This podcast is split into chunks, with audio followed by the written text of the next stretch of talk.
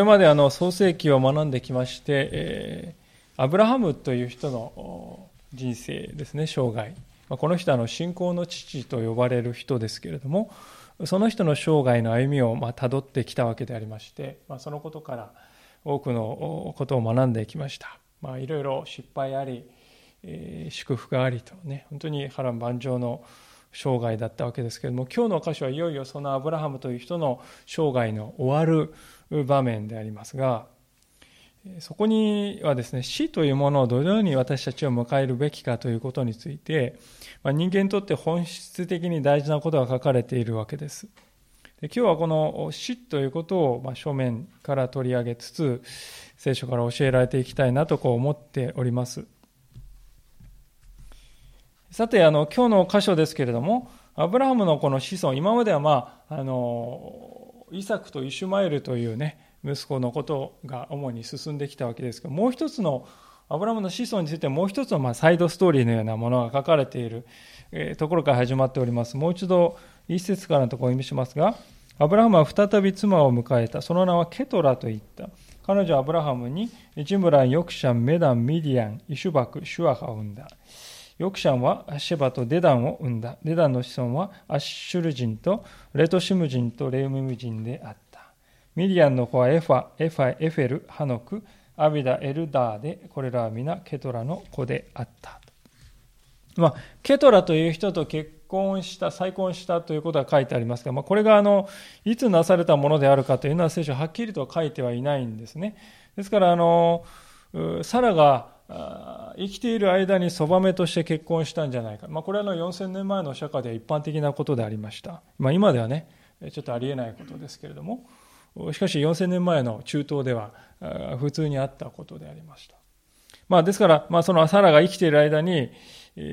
そばめとして結婚したんだという学者もいれますが、まあ、サラが亡くなった後に再婚としてしたんだと、そういう学者もありまして、見解は分かれているんですけれども、まあ、しかし、再び妻を迎えたと書いてあることからもですね、まあ、サラの死後再婚したと見るのが妥当ではないかと私は思っておりますが、まあ、ですから、アブラハムはこの点かなり年老いていたということですね。でしかし、年老いていたんですけれども、この2番目の妻ケトラとの間に6人の息子が生まれたということが今書いてありますが、まあ、しかし、えー、これまでのところを振り返って皆さんあの見ますと、アブラハムという人の生涯というのは、まあ、子供を得るということについては非常にこう苦悩の生涯だったわけですよね。妻サラとの間には100歳になるまで子が与えられなかったというですね、本当に大きな、大きな悩みの生涯です。で特にアブラハムを悩ませていたのは、創世紀の17章の6節に書いてありますけれども、神様が一つの約束を与えてくださっていたからですよね。それは、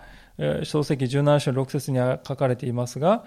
私はあなたをますます子孫に富ませ、あなたをいくつもの国民とする。王たちがあなたから出てくるだろうってね。あなたをますます子孫に富ませ。王たちがあなたから出てくるとこう言われて、はるか昔に神様から約束をいただいていたんでありますが、現実には一人の子も与えられないまま時間だけが過ぎていった。最初の子供を得たのは実に86歳の時である。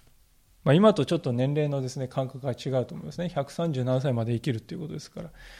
まあ86歳って言っても実際の年齢の感覚では50歳ぐらいかもしれないと思います。そしてついに約束の子供のイサクという人をねサラが身ごもったのは、まあ、イサクはアブラハムが100歳の時であったと聖書は書いてあります。しかしそのサラが亡くなった後、ケトラという、まあ、再婚した奥さんによって彼はさらに6人の子供を得ているということですね。まあ、先ほど読んだ 2, 章 2, 節から4節に書いてある息子たちの名前というのは耳慣れない名前がたくさん出ていますね。彼らはまあいずれもですね、現在のこのアラビア地方、にある程度広い範囲にこう散らばって住んで、まあ、今で言うとこのこのアラビア人というとこの人たちですよね。この人たちが先祖であります。アラビア人の先祖っていうのは今ここに書いてある人たちであります。で今日の後半のところで登場するイシュライシュマエルという人もそうでありますけれども、アブラハムの子孫っていうのはですね、まあ、それから4000年の時を経ているんですけれども、その時を経ても、これだけ多くね、広がっていて、大きな民族の流れになっているんだということをぜひ知っていただきたいんですよね。私はまあその事実を見るときに、神様というお方の約束というのは本当に真実なんだなというふうに思うわけです。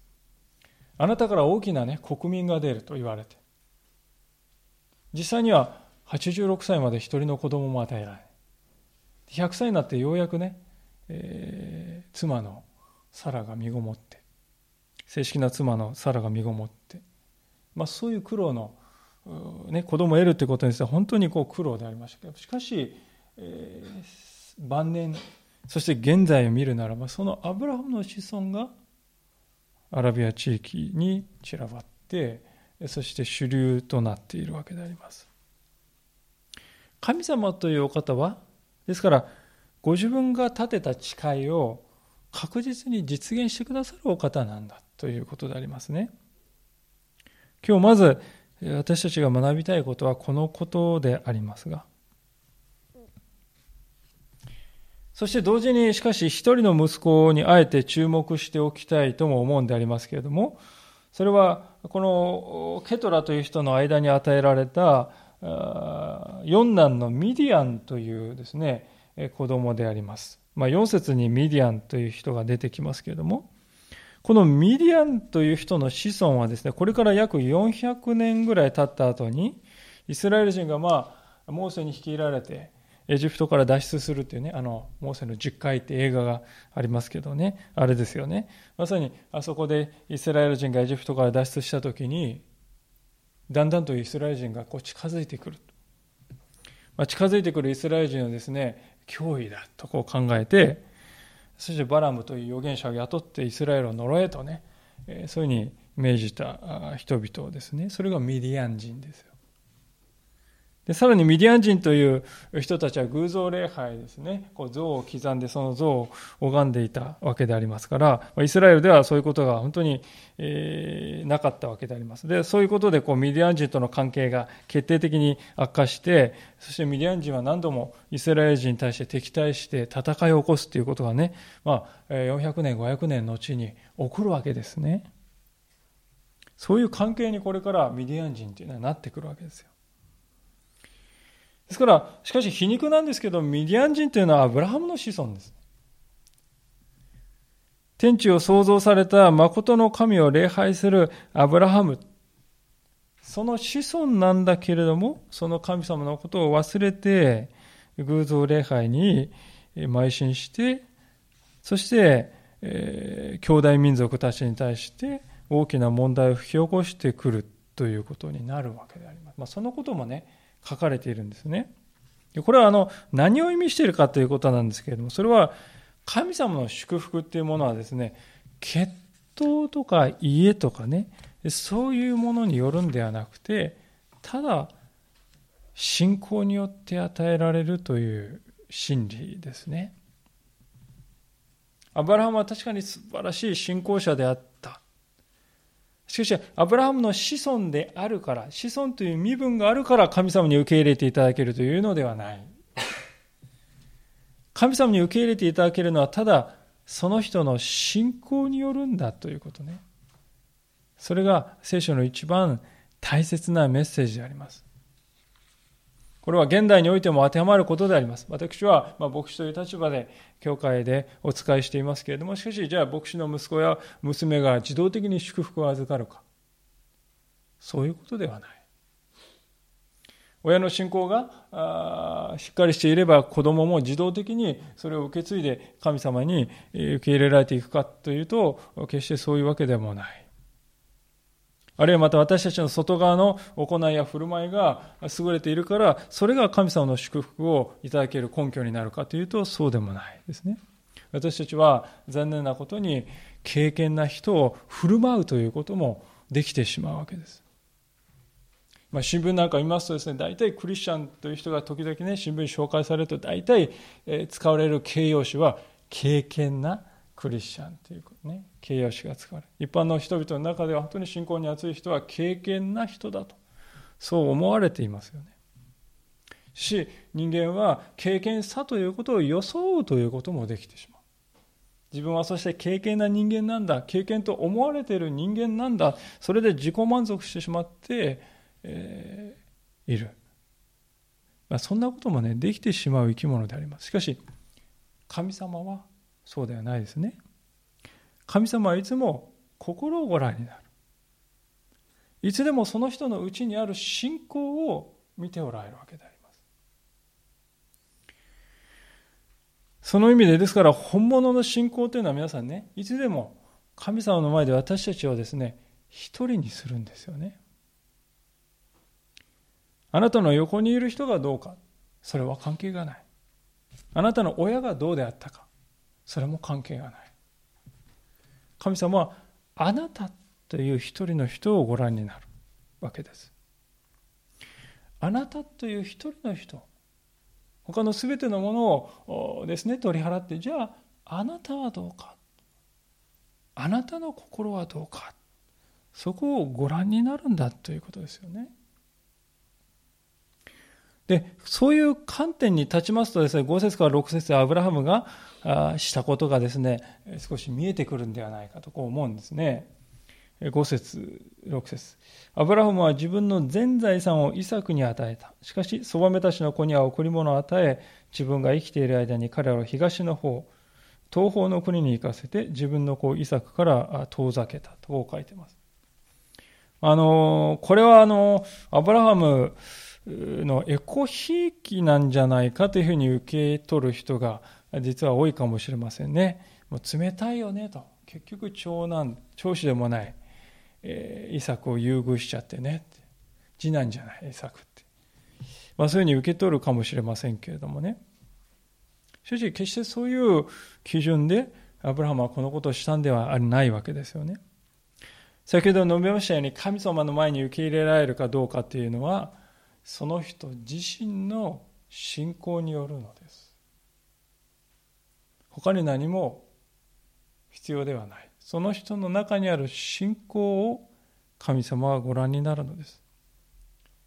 でその点においてイサクという人は父親の信仰を確かに受け継いだ人であった。自分も神を信じている。そういう人であった。わけですね、まあ、なぜそう言えるかと言いますとぜひ思い出していただきたいのですけども、創世記22章を見ますとですね、えー、まあ、神様の無理難題のことがね、書いてますよね。生まれたですね、成長してきたイサクを神様がある日、私に全焼の捧げ物として捧げなさいと言われる。もう何というか自分の子供を全焼の捧げ物として捧げなさいっていうね、もうありえないようなひどい命令であるかもしれません。しかしアブラハムはそれに従うんですよね。イサクを縛り上げて、祭壇の上でこう並べて、いざ刀を振りかざして捧げようとした時にですね、最後の最後の瞬間までイサクはですね、従順だったということですよ。もう必死の抵抗をしてですね、もう死に物ぐらい抵抗して、父親を殴りつけて逃げようとしたかというとそうではなくて、縛られて、そして自分でその上でその時を待っていたというねことでありますですからあの場面はアブラハムのですね信仰が非常にクローズアップされるんですけれども実はそれは親子の共同作業であったと言ってよいのではないかと思いますね。ですからあの場面見ますとイサクというのは確かにアブラハムと同じ信仰を持っているんだな。疑いようのない証拠であると。それが22章のあの場面に記されていると思うんです。でアブラハムはそこに基づいてイサクに全財産を譲ったわけですよね。その全財産もですね、皆さんね、元はといえば全て神様がくださったものです。神様が彼を大いに祝福して富むものとしてくださったゆえに得た財産でありますね。私たちね、財産を多く与えられた。自分が優れているからとか、自分の才覚がそれをもたらした。もちろん努力して、皆さん努力してそれを獲得したとは思うんです。しかしその努力、その環境、その会社、その社会、その家族、その行って大学で教えてくれた人々や自分のために骨折ってくれた人々、それらは誰が与えてくださったものでしょうか。誰の力も借りず、一人で全て成し遂げたと言える人は一人もいないでありましょう。私たちは全て神様からいただいたものであるということです。命さえも神様からいただいたものであります。ですから、私たちが成し遂げたあ、ね、成功や財産というものも、もともとは神様のものなんですね。ですから、神様のものならば、その神様をしっかりと受け継いで、その信仰を受け継いでいるこの息子のイサクに、それを委ねようと。そう決めたということですよね。そして、えー、あえて言うならばですね、アブラハムはここで、そばめたちの子にも贈り物を与えた、一定の財産をあげたっていうことが書いてありますね。皆さん、ハンムラビ法典ってね、えー、聞いたことあるなと。歴史の世界史の中で出てきたなってね。ハンムラビ法典っていうのは、このアブラハムよりもかなり前の中近東のですね、法律でありますけど、そこに何て書いてありますかっていうとね、そばめの子には財産をやる必要はないって書いてあるんですよね。そばめの子には財産はやらなくていいってはっきりハンブラビ法廷には書いてあるんだそうです。しかし、アブラハムはそばめの子にも財産をしっかりと与えているわけです。ですから、社会の当時のね、中近東のこの社会常識をあえて彼は破って、そばめの子に財産を与えて、しかし、兄弟の間に争いが起きないようにと、物理的な距離を置かせたということなんですよね。これはまあ、誠に知恵深いやり方ではないかと思うんですよね。私たちも自分の子供たちにそういう配慮、行き届いた配慮を示すことができるならば、残された者にとってはそれは非常に幸いなことだと思うんですよね。アブラハムがケトラの子たちをですね、送り出しているもう一つの理由は、彼らに対しても神様は救いの道を用意してくださると。やがて用意してくださると信じていたからではないかと、ある仲介者が指摘しているわけでありますけれども、一箇所聖書を開けてみたいんですけど、イザヤ書の60章というところをですね、開けてみていただけますでしょうか。まあ、随分と旧約聖書後ろの方でありますけれども、イザヤ書の60章は、またあの漱石戻りますので何か手でも入れておいていただければと思いますが、イザヤ60章4節ですけども、えーと、旧約聖書1269ページになります。2017聖書で1269ページです。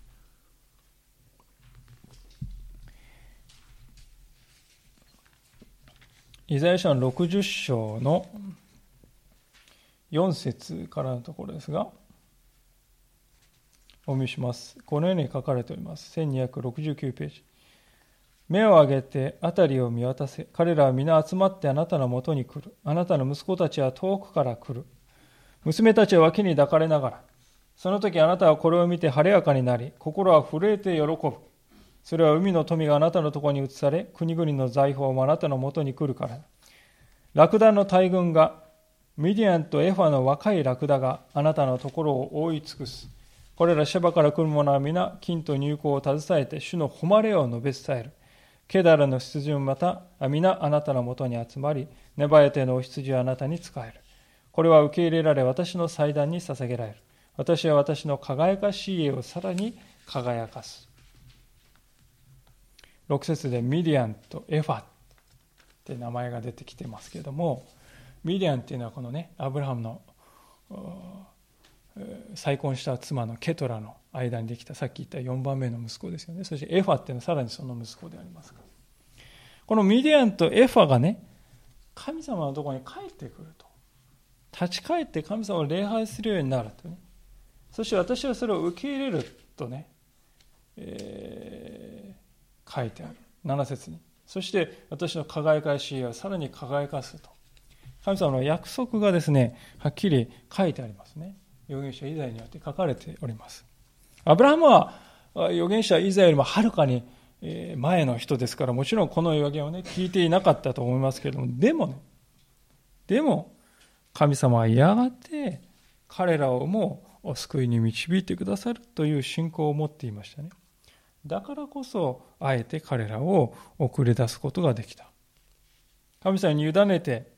子供たちを手放すことができたわけであります。ですから、救いというものは神様が成し遂げてくださるものであります。私たちはどこまでもそこに立っていくべきなんだということですよね。さて、このようにして家庭のことをですね、すべて成し終えたアブラハムでありましたが、ついにその生涯、閉じる時がやってきました。創世記25章に戻りますけども、7節のところですが、以上がアブラハムの生きた年月で175年であった。アブラハムは幸せな晩年を過ごし、年老いて満ちたり、生き絶えて死んだ。そして自分のために加えられた。その息子、イサクとイシュマエルは、アブラハムをマムレに面するマクペラのホラー穴に葬った。これはヒッタイト人ツハルの子エフロンの二十歳にある。アブラハムがヒッタイト人たちから買ったあの二十歳である。アブラハムと彼の妻サラはそこに葬られた。アブラハムの死後、神は彼の子イサクを祝福された。イサクはベールラハイロイの近くに住んだ。アブラハムはですね、イサクが生まれた後でなお75年間生きて175歳で、えー、死を迎えたと書いてますが、その老後について聖書は今読んだ箇所にありますように、幸せな晩年を過ごし、年老いて満ち足りたと書いてますよね。年老いて満ち足りた。私たちは本当にそのような晩年を過ごしたいと思いますけれども、現実の私たちを見ると長生きするということが必ずしも祝福につながっていない。そういう場面を見ることがあるのではないでしょうか。伝道者の書の12章の一節には、まあ、有名なあの言葉がありますよね。伝道者の書の12章というところを開けてみまし見ていただければと思いますけれども。伝道者の書はですね、えー1153ページになります。あちこち開けて恐縮ですけれども、伝道者の書の12章の一節1153ページになります。それではあの開けられなかった方はどうぞお聞きくださればと思いますのでお読みしたいと思います。伝道者の書12章の一節あなたの若い日にあなたの創造者を覚えよ。災いの日が来ないうちに、また何の喜びもないという年月が近づく前に。あなたの若い日にあなたの創造者を覚えよ。災いの日が来ないうちに。また何の喜びもないという年月が近づく前に。まあ、この言葉というのは、老いるということがあまりにもしばしば災いの日々になってしまう。また何の喜びもないそういう年月になりやすいということを語っているのではないでしょうか。私たちも人の世を見てみると思い当たる節があるのではないかと思いますね。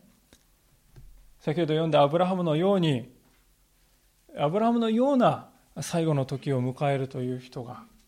果たしてどれくらいいるでしょうか。非常に稀なことかもしれません。ですから、私たちはいつの日かですね、あまりにも稀なことなので、終わりの時についてね、考えるのもうやめようと。そういうふうになってしまっているのではないかと思うんですね。アブラハムは幸せな、しかし幸せな晩年を迎え、なおかつ満ち足りて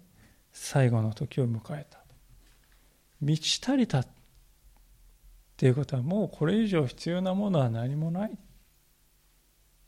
一切のなすべきことを成し終えた思い残すところは一つもないんだというそういう状態のことですよね。つまり感謝があふれているということです。感謝と充実を得てこの地上の生涯を閉じる。それはなんと幸いなことだろうかと思うんですね、まあ、そのような終わりを可能にしたのは彼がいつでも神様と共に歩み絶えず神様の導きに従って歩み、希望のなさそうに見える時でも信仰に立ち続けるという、その信仰の生涯があったから言えることではないかと思うんですね。まあ、一人の方を紹介したいんでありますけれども、私があの牧師になるための学校であります進学校に行っていた時に恩師の一人でありますが非常に大きな影響を受けた方ですけれども遠藤義信という先生でありますがあの進学校に行きますと授業の合間に毎日30分間チャペルっていうね礼拝が行われるんですけれどもでそこであの先生方が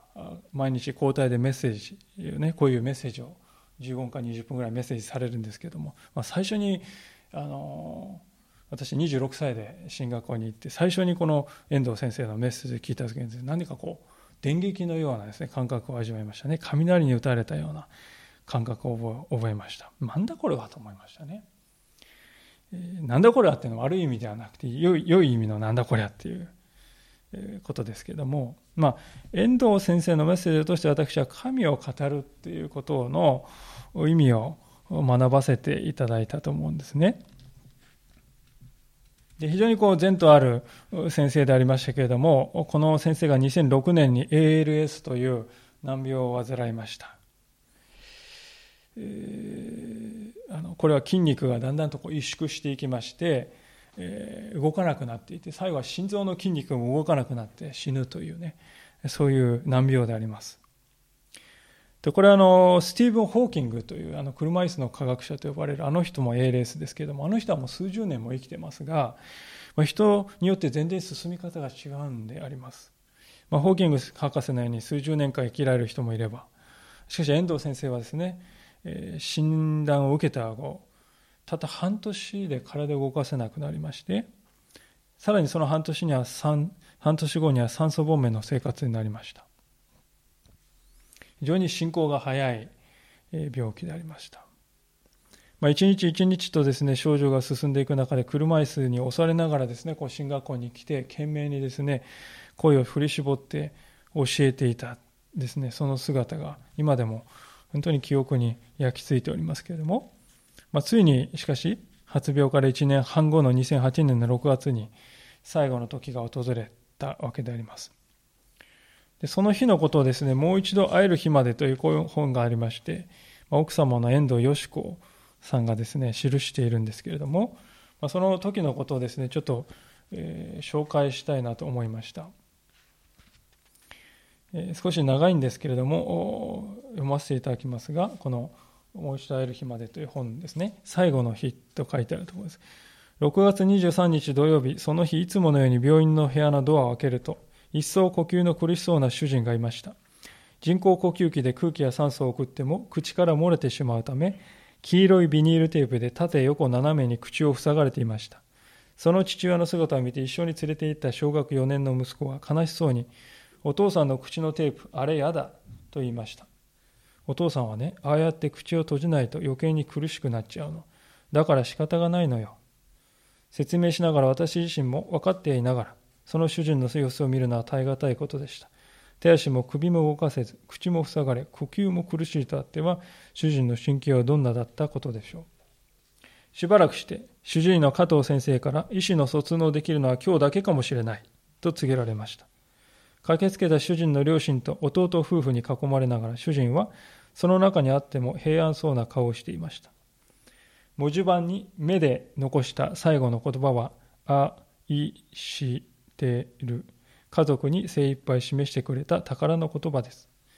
そしてもう一つは、な、し、うまでで、あとは続きませんでした。後になって主人の弟が、成し得ることはなしたと言いたかったのだろうと話してくれましたが、おそらくそうだったに違いないと思います。許された時間は短いものでしたが、主から託された務めを成し得る限り果たした生き方でした。高校の音楽会のため連絡の取れなかった娘も夕方には間に合い、意識も朦朧としてきた主人に話しかけると、はっきりと瞬きして分かってくれました。主人の両親と弟夫婦が帰った後、その夜は病院に泊まった方が良いということで、急いで必要なものを取りに家に行きました。家に帰りました。病室に戻ると先生が枕元で支援23編を朗読していてくださいました。主人は顔の色も変わり、血圧が下がって、シャワーで水をかけたようにびっしょり汗をかいていました。もう間もなくだと思います。先生が言われました。それは命そのものがということですか？受け止めきれずに私が尋ねると、そうです。先生の答えに言葉を失い、涙ばかりが流れ、ただ主人の名を読みながら、その手をさすることしかできませんでした。午後9時5分、主のもとに召されました。脈を見ておられた先生はそう言って、それから主人の呼吸器のマスクを外し、スイッチを切られました。それまで大きな呼吸器の音が常に聞こえていたのに突然静まり返り、同時に主人が全く息をしていないことを知りました。息子は突然わーっと大声で泣き出しました。しばらくして先生は静かに出て行かれ、愛する主人と私と息子と娘だけになりました。久しぶりに見る呼吸器のマスクを外した主人の顔はそういうことが許されるなら、気高いという表現がふさわしいような、実に穏やかなものでした。こんなに悲しいのは生まれて初めてだ。病院中響くかのような大きな声で息子は泣きながら叫びました。お母さんだって同じよ。と言いながら、その息子と声を押し殺して泣いている娘を抱きしめました。文字通り胸の潰れるような悲しみをこの子供たちも味わわなければならぬかと思うと、それもまた胸の裂かれる痛みでした。でも、主人の平安そのものの顔は、すべての苦しみから解放されたことを示していました。残された私たちは寂しくてたまらないけれど、主人は戦いから全く解放されて、天の主のもとに安らいでいる。その姿を心に思い浮かべることは、私にとって何よりの慰めでした。主人はどこよりも素晴らしい天国で主と共にいるのです。楽しみにしていた愛する主のもとにいるのです。私はいなくなるんじゃない。場所が移されるだけなんだよ。主人は以前私にそう言いました。愛する人がいなくなることほど恐ろしいことはありません。でも、いなくなるわけではない。場所が移されるだけ。その言葉は聖書の確かな約束に私の目を向けさせてくれました。そう、しばらくは会えないけれど、今主人は天の御国に生かされており、そしていつか私もそこに行き、もう一度主人に会えるのです。そして共に清い主の御顔を拝することを許されるのです。しばしの別れはこの上もなく辛い、悲しく辛いものです。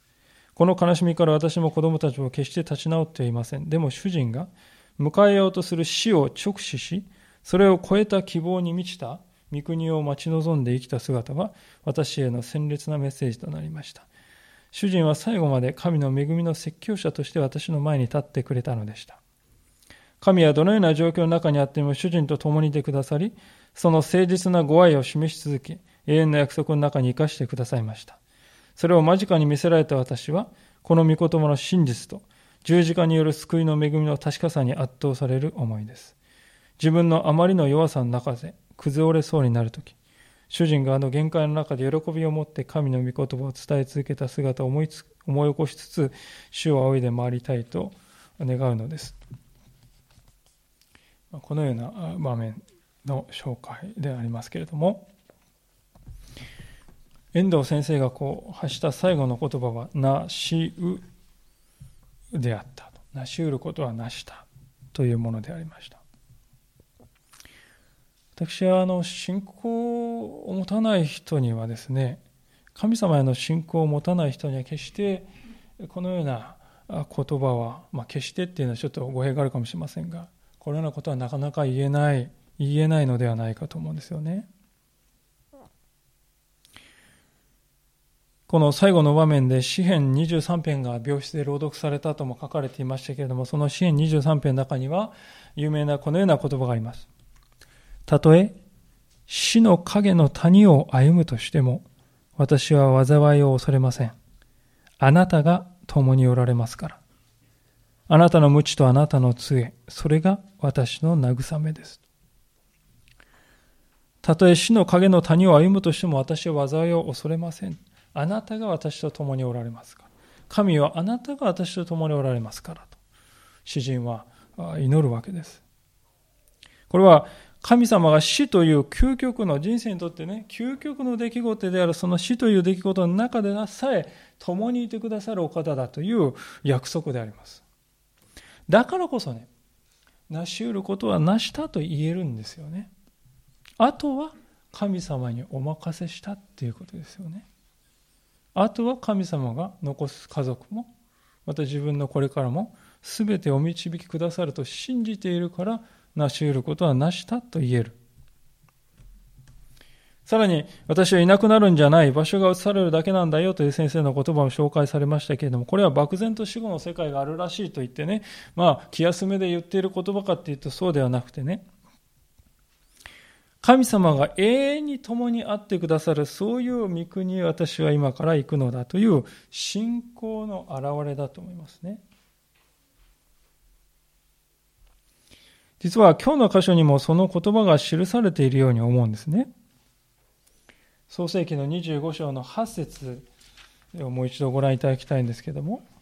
8節の最後にこのように書かれています。そして自分の民に加えられた。自分の民に加えられたっていうのはどういう意味でしょうかアブラハムよりも前に神の民がいた。神の選びの民がいたという意味か。そうではないと思うんですね。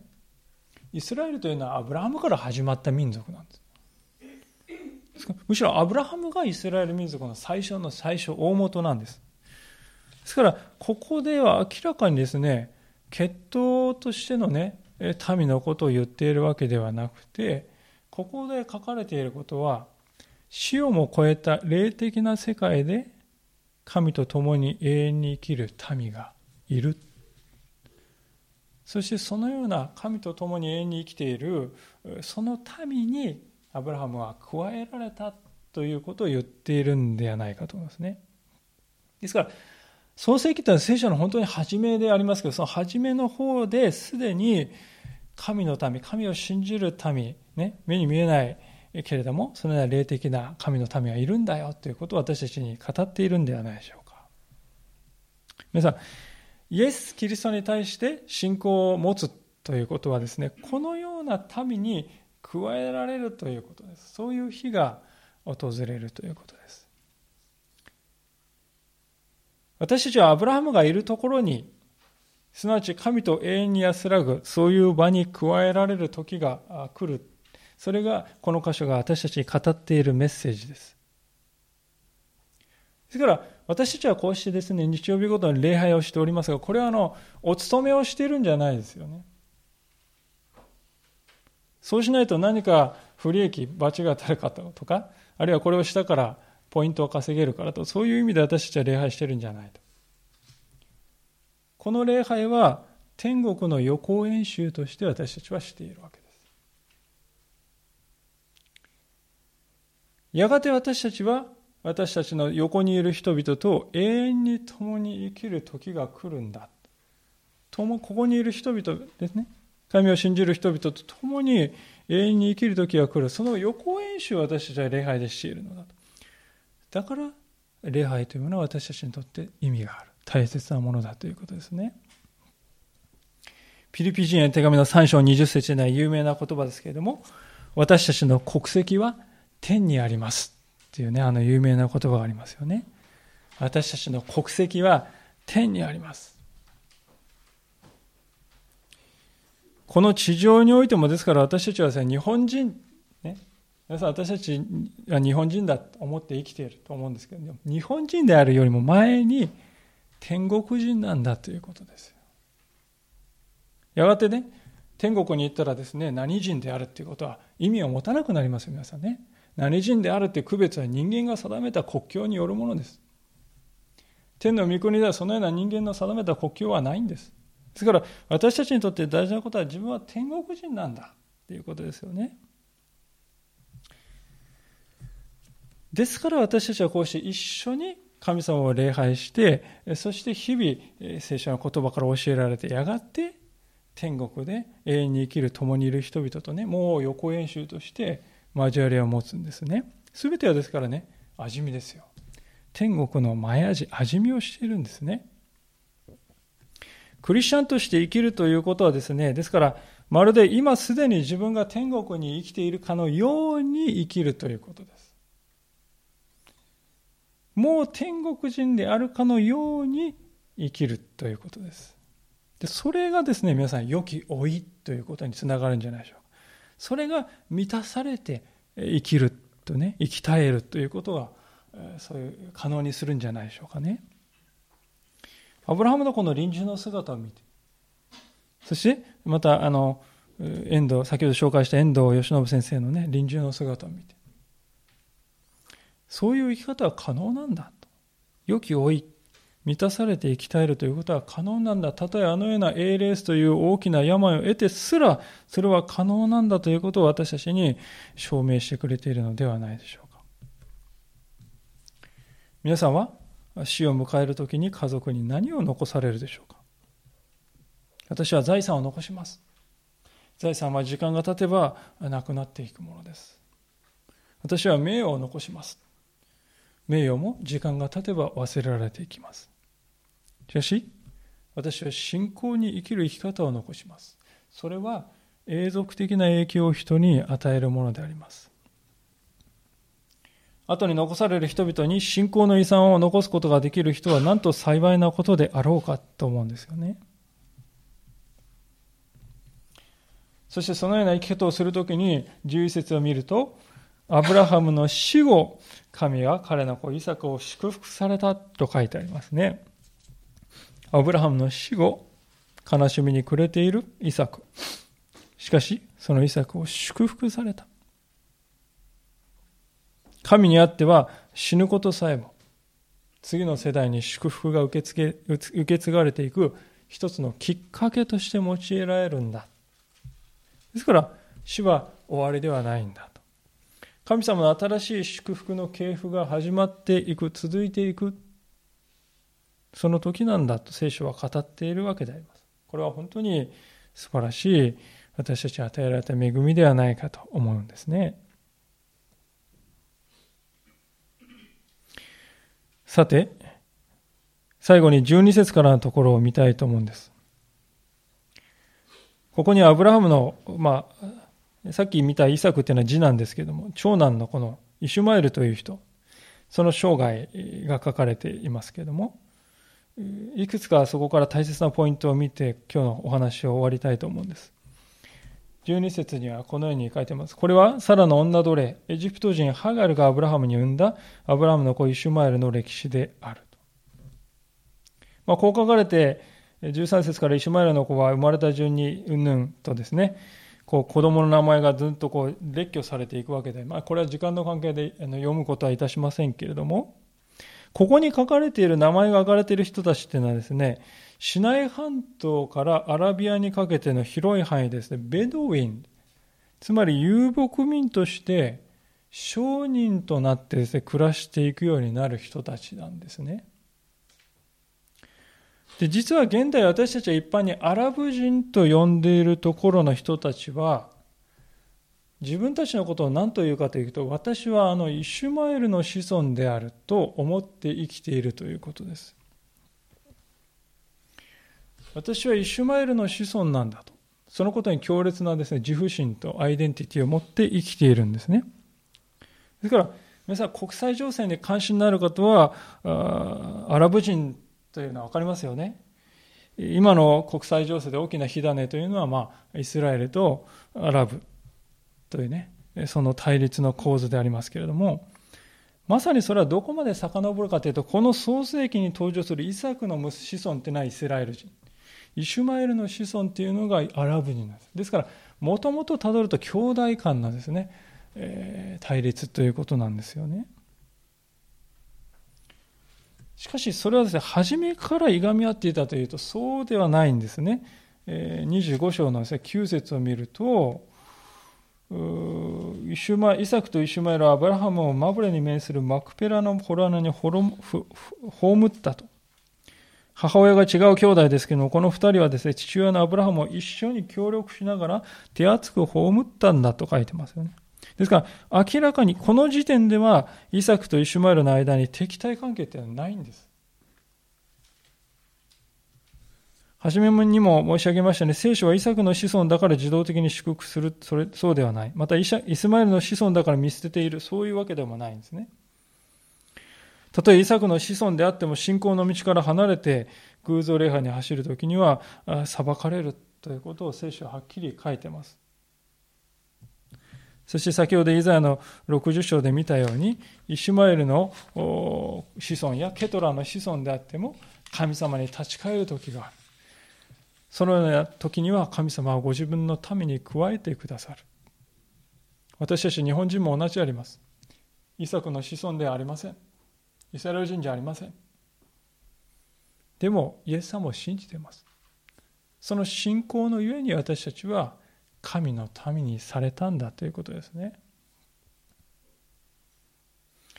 神様はイシュマエルに対しても実は忠実であってくださるわけでありますこの25章の16節を見るとイシュマエルは12人イシュマエルの子孫は12人の族長が生まれたって書いてますよね。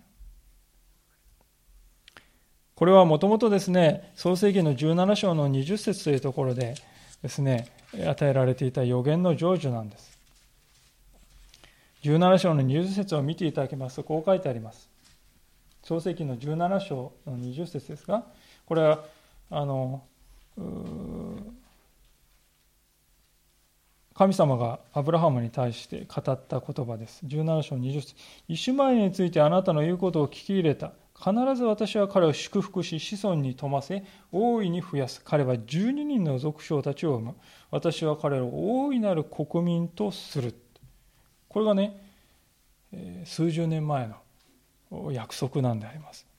いや、50年ぐらいでしょうかね。この約束が今日の箇所ではっきり成就してイシュマエルから12人の族長が出てきたんですね。しかしですねしかしそのイシュマエルから出た12人の族長たちはどうなったかというと今日の25章の18節を見ると彼らは全ての兄弟たちに敵対していたって書いてます。兄弟間でいがみ合って戦っていた。敵対し合っていた。あそんな兄弟関係なんだって思うんですけどそれも実はそれすらも実は昔に予言されていたわけですね。創世紀の16章の12節。これはイシュマエルが生まれた時のですね、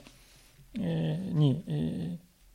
天使がこの母親のハガラに対して語った言葉ですけども16章の12節彼は野生のロバのような人となりその手は全ての人に逆らい全ての人の手も彼に逆らう。彼は全ての兄弟に敵対して住むと。生まれた時にそうなるだろうと言われたわけです。神様はイシュマエルという人あるいはその子孫がそういうふうな歩み方をするって知っていたわけですよ。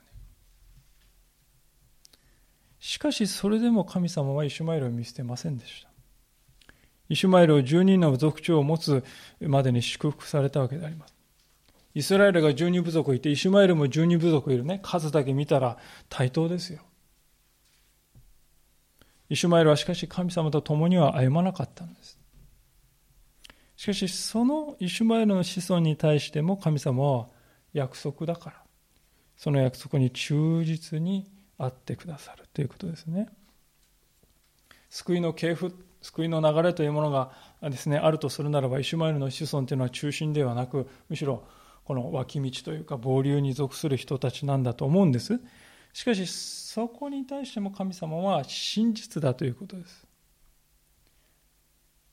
であるならばアブラハムの信仰を受け継いでその信仰に生きたイサクにはどれだけの祝福が注がれることだろうかと思うんですね。私たちにもこれは当てはまることではないかと思うんですね。この世の中を見渡しますとですね、どうでしょうか。クリスチャンだけがいい思いをしているわけではない。むしろ反対であります。神、そんなもんいるかと言って生きている人々が平穏無事に生きている。反対に私はなんでこんな苦労が絶えないのか。そういう経験もクリスチャンはするわけであります。しかしそういう時にはぜひこう考えていただきたいんですね。神様というお方は神様から離れている人々に対してさえあのように憐れみをかけてくださっている。とすれば神様を求める私に良いことをしてくださらないはずがあるだろうか。イシュマエルに対してさえこれだけの祝福を与えてくださる神様がイサクに対してさらに勝る祝福を与えないはずがあるだろうかって考えるってこと同じことなんですね。私たちの周りには本当にですね、人々を見て羨ましく思う必要は私たちはないと思います神を認めない、神を知らない、知ろうとしない人々にさえ神様は憐れみをかけている。であるならば、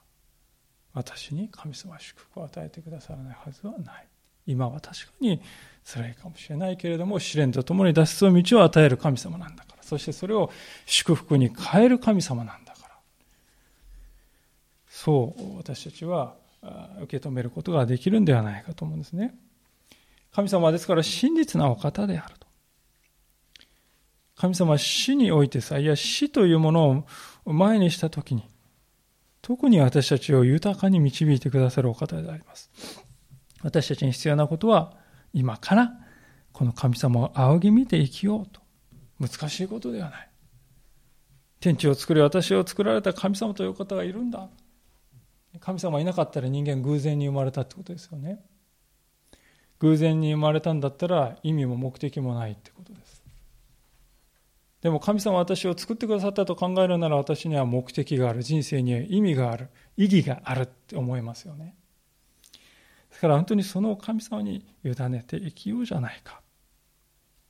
皆さんはこの世を去る日が時来た時に、ああ、私の人生振り返ってみると災いであった。そう後悔したいでしょうか。いや、むしろ、成し得ることは成した。そのように言えるように、今から歩んでいきたいと思います。お祈りをしたいと思います。